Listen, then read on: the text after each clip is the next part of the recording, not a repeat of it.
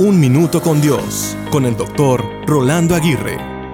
Un hombre trabajó arduamente por muchos años. Este fiel trabajador con frecuencia depositaba billetes de alta denominación en una caja fuerte, absteniéndose de muchas cosas y aún de compartir con otros por el celo de guardar sus posesiones hasta el día de su retiro.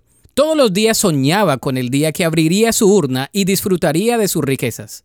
Con el paso del tiempo, al considerar que ya era rico y que era el tiempo de disfrutar de sus saberes, trajo a un cerrajero para que abriera la urna. Tuvo que hacerlo cortando la tapa por medio de un soplete por la parte de arriba para que no viera lo que estaba adentro. Al quedar abierta, el hombre despidió al cerrajero y vació la urna esperando encontrar miles de billetes. Muy grande fue su sorpresa al darse cuenta de que su fortuna se reducía a un montón de papelitos sin ningún valor. La polilla se había comido todos los billetes en esa caja. Ese hombre se volvió loco y murió poco después sin recobrar la razón. Moraleja, no ames el dinero, te volverás loco.